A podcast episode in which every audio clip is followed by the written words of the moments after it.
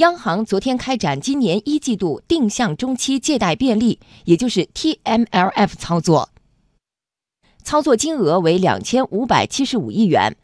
这是央行从去年十二月创设 TMLF 工具以来首次使用，将为民营和小微企业提供融资支持。来听央广经济之声记者蒋勇的报道。去年十一月，央行为定向支持金融机构向小微企业和民营企业发放贷款，决定创设定向中期借贷便利。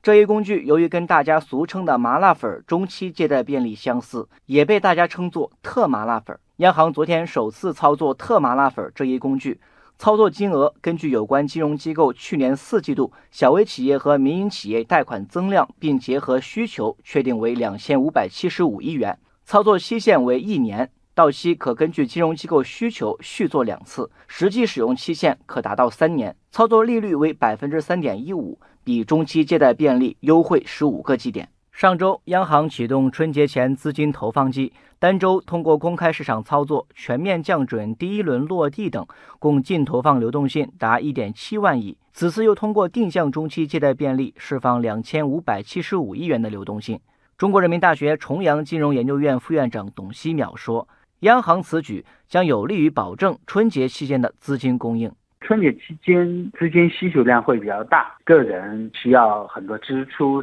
春节期间有消费，这些都会导致资金供应量相对会更大一些。近期逆回购到期比较多，那么央行通过这 TMF 的操作。向商业银行提供中长期稳定的资金，保持春节期间市场流动性合理充裕，就更好的维护金融市场的稳定，保证春节期间的资金供应。